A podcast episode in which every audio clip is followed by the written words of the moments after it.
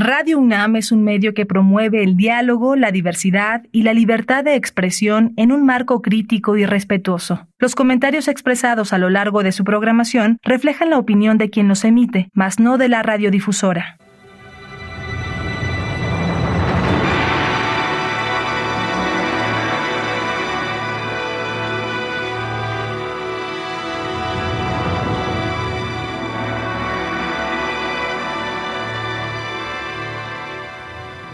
Radio Universidad Nacional Autónoma de México presenta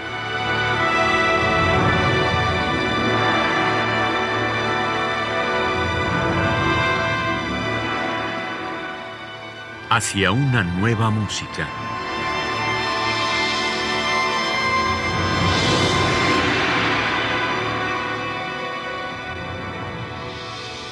Programa a cargo de Ana Lara.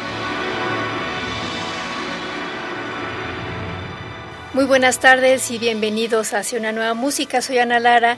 El día de hoy vamos a continuar nuestra conversación con Héctor Infanzón. Bienvenido de nuevo, mi querido Héctor. Gracias, querida Ana, nuevamente.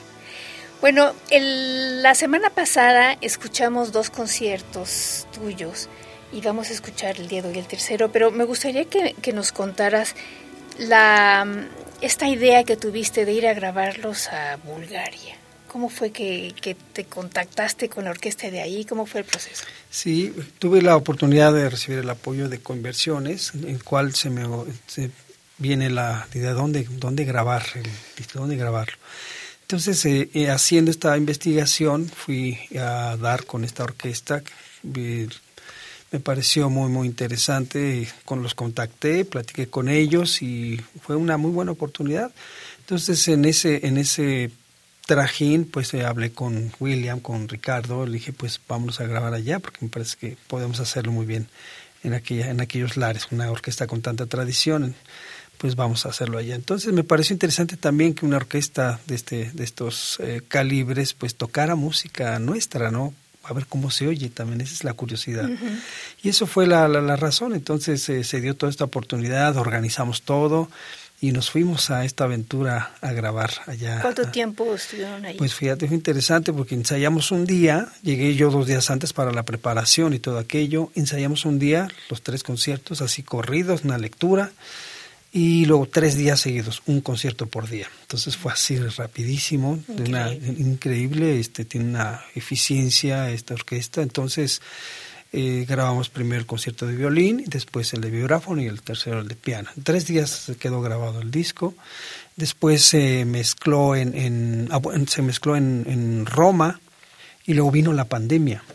No vino la pandemia justamente de eso. Regresamos y una experiencia también interesante porque la mezcla la hice yo en México en vía remota con el estudio en Roma el ingeniero que, que, trabajaba para que trabaja para la orquesta en Sofía es el mismo que tiene estudio en Roma entonces él ya tenía todo el seteo todo listo entonces ya nada más era pues mezclarlo con todo lo que ya él sabe hacer y fue muy interesante porque me levantaba a las 4 de la mañana, era 11 de la mañana para ellos, y era empezar a mezclar. Yo desde mi estudio, oyendo todo aquello, en vivo todo. Fue interesantísimo ver está el, aprovechamiento de la tecnología no dice si, si funciona cuando funciona. Sí, efectivamente.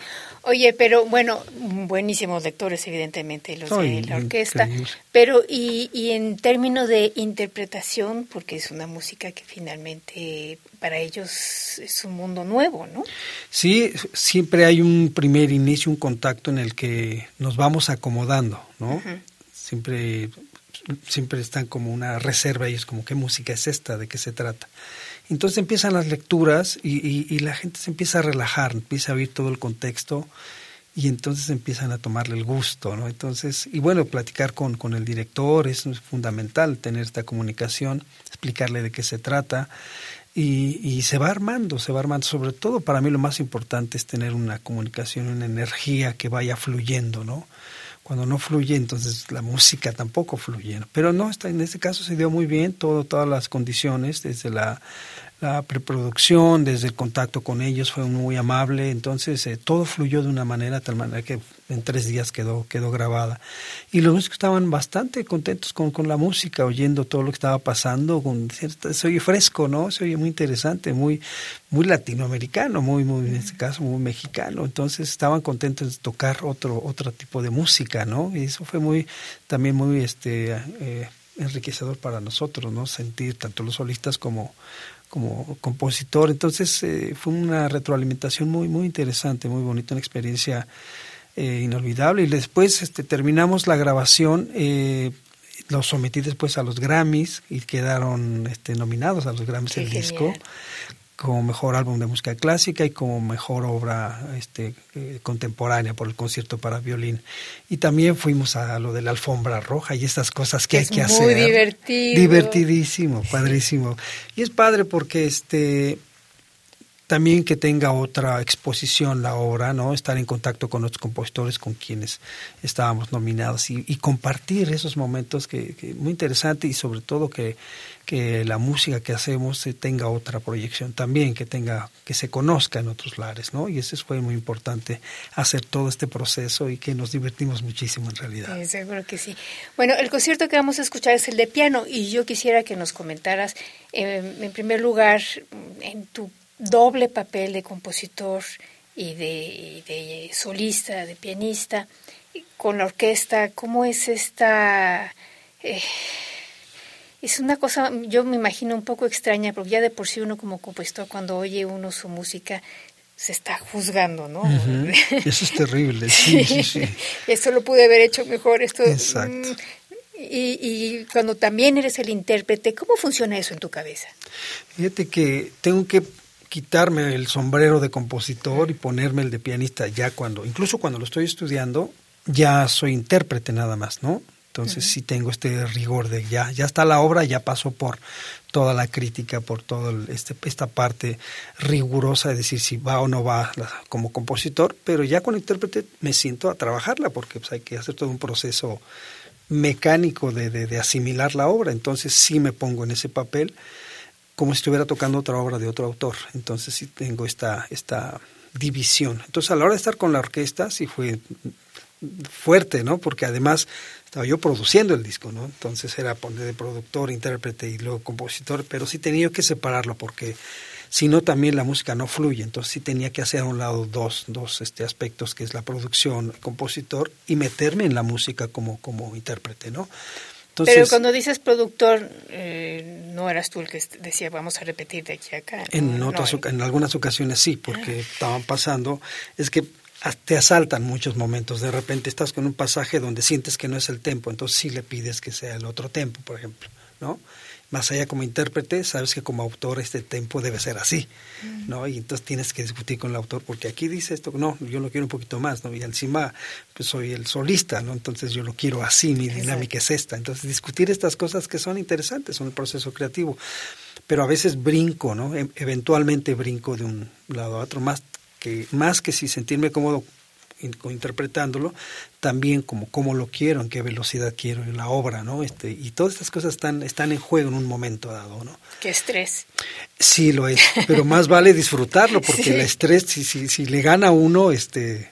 Se la pasa uno muy mal. Se la pasa uno muy mal. Pero no, la, la, la consigna era pasarla bien, vivir la experiencia, eh, hacerlo lo más eficazmente posible, y que fue lo que sucedió, la orquesta increíble. Y bueno, como toda grabación, pues este hay que hay que afinar detalles y siempre es un proceso, ¿no? Este que, hay que cuidar en cada momento, pero esta parte de intérprete me, me gusta mucho. Siempre pensé que que era un deber hacer la, versión de autor, ¿no? no ya, después que se toque como debe ser, como debe ser.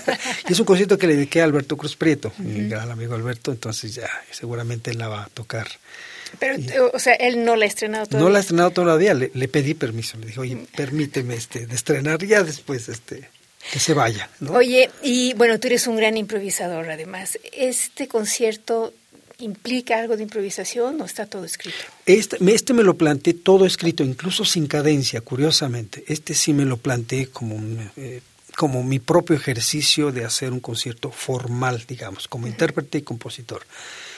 Ya hice un segundo concierto que estrené, que es para piano improvisado y orquesta. Entonces, el opuesto a este, acabo de estrenar con la Orquesta Sinfónica del Estado de México, con el maestro Rodrigo Macías, un concierto para piano improvisado y orquesta. La orquesta evidentemente está toda escrita y yo ando ahí rondando todo el tiempo, ¿no? Hay partes escritas con orquestas, pero gran parte estoy alrededor de él. Entonces, sí, en el segundo sí dije quiero quiero sentir esta libertad al mismo tiempo que la orquesta me está dando una, un soporte no este sonoro pero quiero jugar alrededor de ello. Eso me parece todavía más complicado pero también me acuerdo que tú eh, hiciste la, el concierto de Eugenio Tucel, que también era para piano improvisado. Así ¿no? es, Eh, así eh, es. Eso debe ser muy difícil porque finalmente si es tu concierto tú sabes lo que quieres hacer, pero. ¿cómo haces cuando...? Fíjate que el Eugenio fue una extraordinaria experiencia muy fuerte, porque en primer lugar, un amigo entrañable y meterme en las entrañas de su música, y fue todo un- toda una terapia prácticamente para mí, el, el- el pasarlo en el plano emocional este, y, y- entenderlo como artista, ¿no? Entonces, eh, tengo, tengo su parte, no había parte de piano más que los temas, ¿no? Y tenía el score, pedí el score, pues, era lo que había que hacer. Entonces, más bien fue alrededor del score. Yo improvisaba y no me salía y decía yo, algo no está bien. Lo que pretendí inicialmente era ponerme como, eh, como el papel de intérprete, cómo tocaría Eugenio, ¿no? pero no no me quedaba pues no no no no, no era no era él él tocaba de una manera yo toco de otra como improvisadores.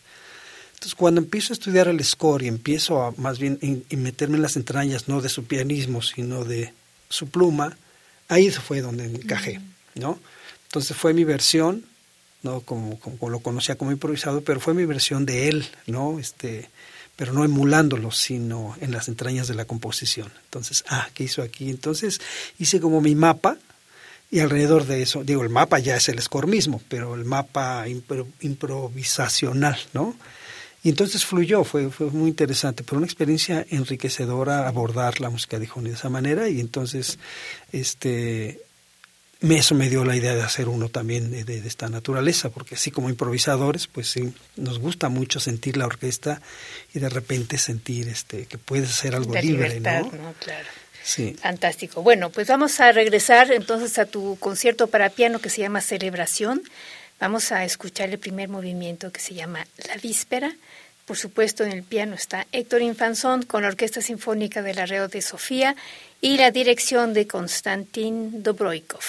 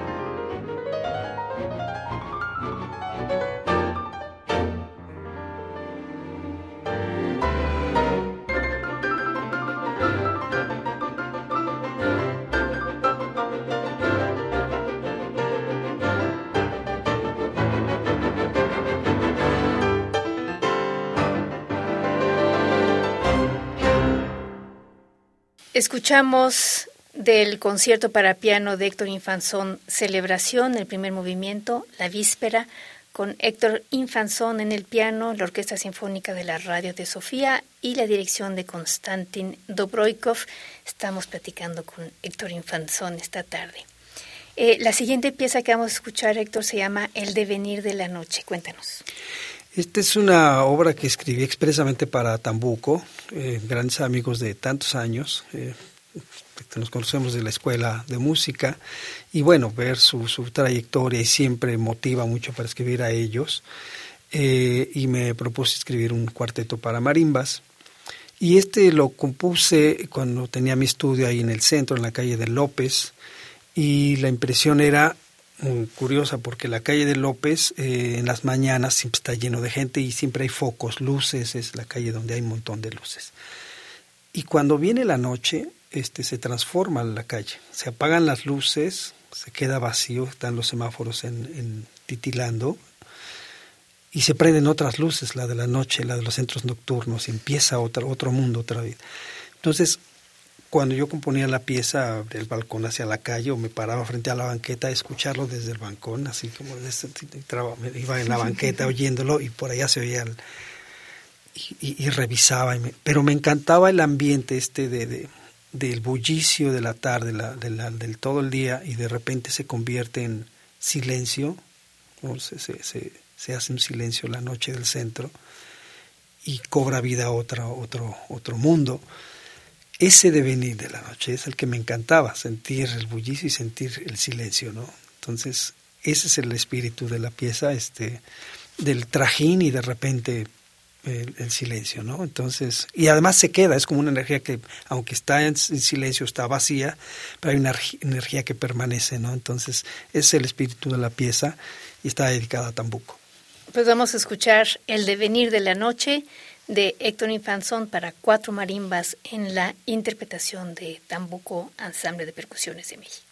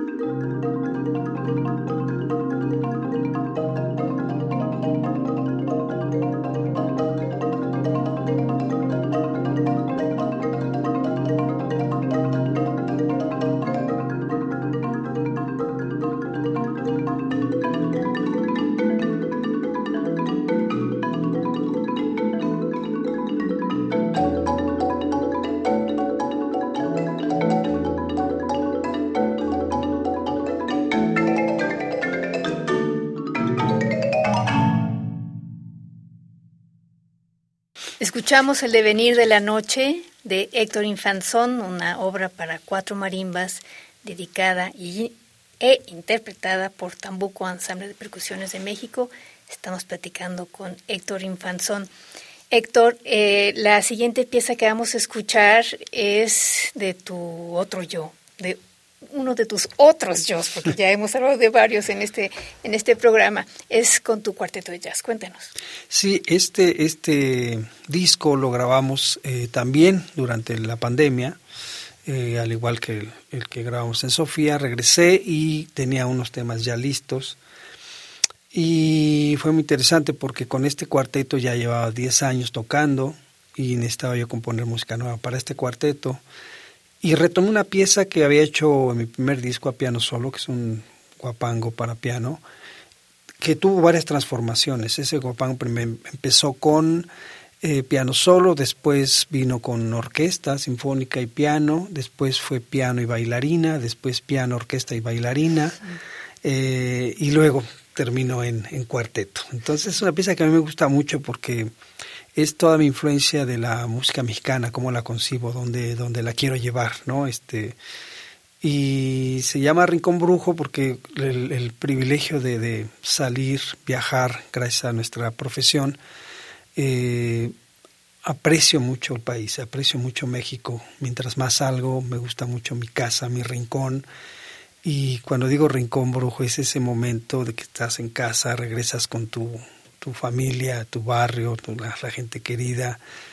Y ese es tu rinconcito donde nacen tus ideas, tus emociones, tus sueños, y de ahí nace todo lo demás, y quedarte en ese rinconcito para después volver a salir. Y ese para mí es entrañable, ese, ese, ese momento. Entonces esta pieza está dedicada a ese, ese momento de, de recogimiento, después de haber eh, conocido lugares, ver el mundo y volver. Si algo me encanta de, de viajar es también volver, ¿no? Sí. Eso, me fascina.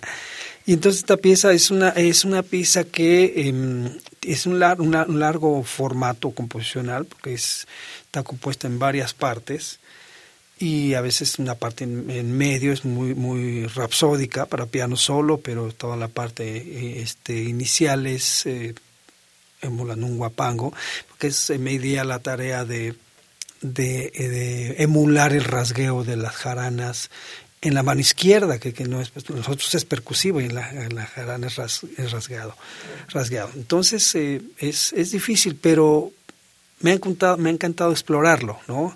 Y sobre todo abrir la forma, que no sea la, la, la, la secuencia armónica que realmente se usa en la música folclórica, sino abrirla armónicamente, la forma abrirla mucho más, sin perder la esencia de todos estos este, elementos folclóricos, ¿no? Entonces eh, es una aventura, entonces el pretexto es la pieza, que es una obra prácticamente, por ahí en medio hay una improvisación, ¿no? Entonces, y mucho de mi, mi, mis composiciones para cuarteto son así, con influencia de la, de la, de la música de, de, concierto, mi formación clásica, lo que compongo ahora mucho es este no, a diferencia de las piezas de jazz que son estructuras muy pequeñas de A, B, A, ¿no? que son muchos los estándares de jazz. A mí lo que me gusta mucho es crear una obra y sobre texto por ahí en medio abrir un espacio para improvisar, ¿no? Mm. Pero me gusta exponer exponerlas como obras, pensarlas como obras. Incluso el cuarteto y trabajo mucho con los chicos en ese sentido que pensemos como un cuarteto de cuerdas, ¿eh? somos un grupo de cámara, entonces trabajar con ellos de esa manera, aparentemente el jazz es, este, bueno, lo es, ¿no? Es una, una, libertad todo el tiempo, pero a mí en personal me encanta que la composición se oiga como, como está concebida. Y después a la mitad todo el mundo abre para hacer improvisaciones y regresamos a la obra para componerla o tocarla, perdón.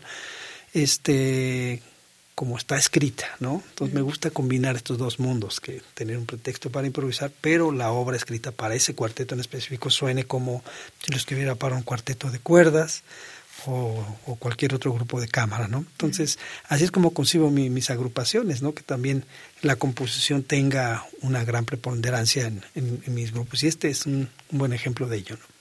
Bueno, pues vamos a escuchar de Héctor Infanzón, Rincón Brujo, eh, vamos a escuchar un fragmento porque es una pieza larga y eh, vamos a escuchar en el bajo a Adrián Infanzón, que es tu sobrino, Mi me decías, sobrino, ¿no? sí. En la percusión a Luis Gómez, en la batería Enrique Nativitas y en el piano, por supuesto, a Héctor Infanzón.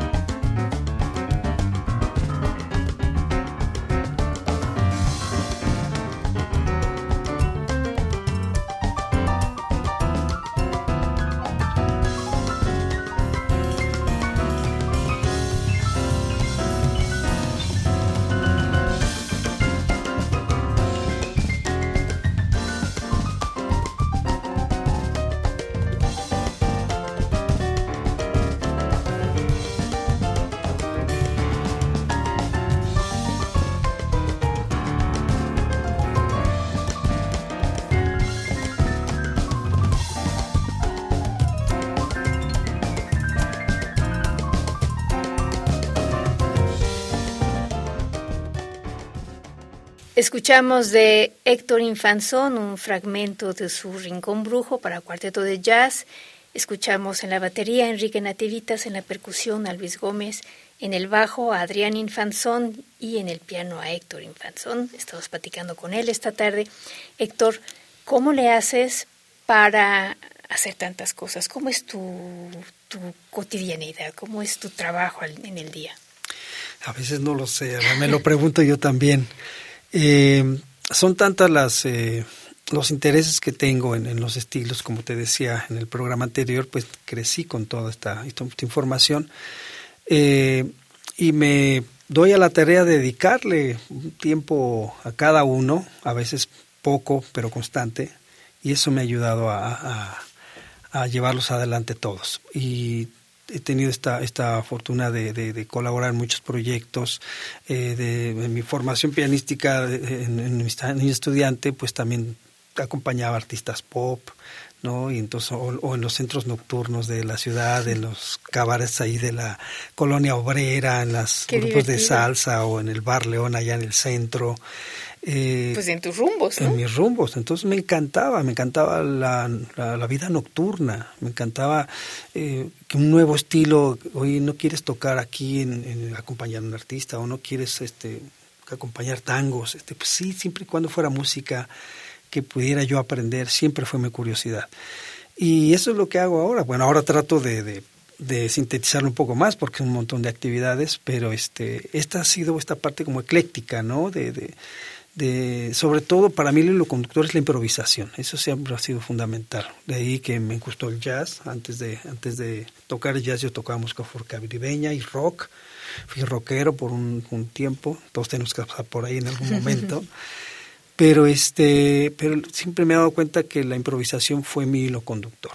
Fue lo que me llamaba para buscar los estilos. Y en todos los estilos se improvisa en realidad. Eso no está supeditado al jazz. Realmente en todos los estilos se improvisa entonces, bajo ese criterio, pues me di cuenta que, que, me gusta jugar con la música, me gusta abordar todos los géneros y en la medida que pueda, pues los voy a seguir este, eh, abordando, aprendiendo de ellos y, y, combinándolos. En este caso, ahora que combino eh, con mayor frecuencia mi, mi, parte de ejecutante como compositor, pues las junto. Mm. No están peleadas, son para mí un, un, un gozo poderlas juntar. De repente, cuando compongo algo, le pongo este momentos de rock progresivo o de repente le pongo una rumba o de pongo, le pongo una guaracha y de repente algo, contemporáneo completamente eh, aleatorio no entonces este y me gusta explorarlo me gusta explorar todo esto no me, me acuerdo cuando este nuestro Rodrigo ahí en el CEMAS me invitó a hacer este una obra. Sigan. Sigan nuestro, nuestro Rodrigo Siga me invitó a hacer una obra acusmática la primera vez que lo hacía. Dije, yo quiero aprender eso, yo quiero experimentar, quiero saber.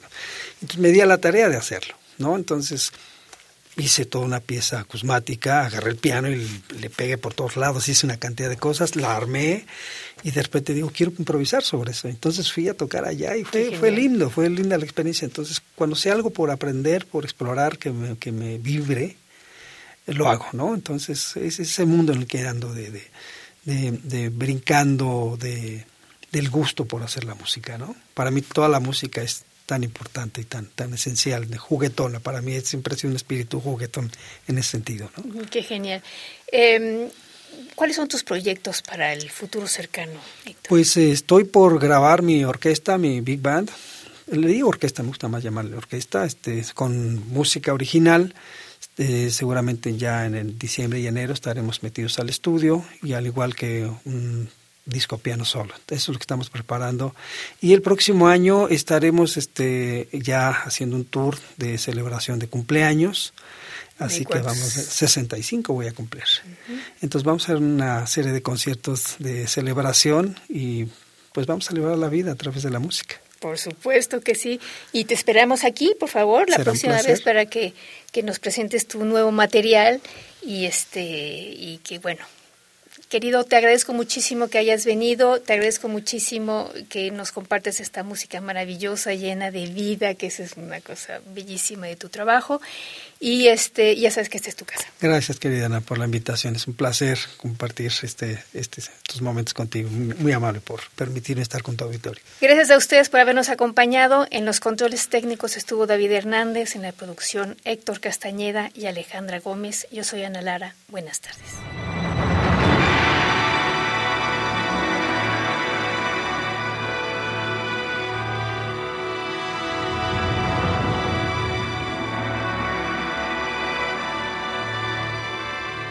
Radio Universidad Nacional Autónoma de México presentó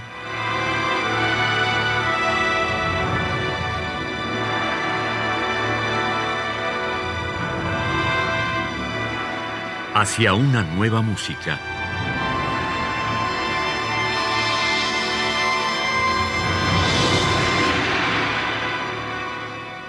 Programa a cargo de Ana Lara. Radio UNAM. Experiencia sonora.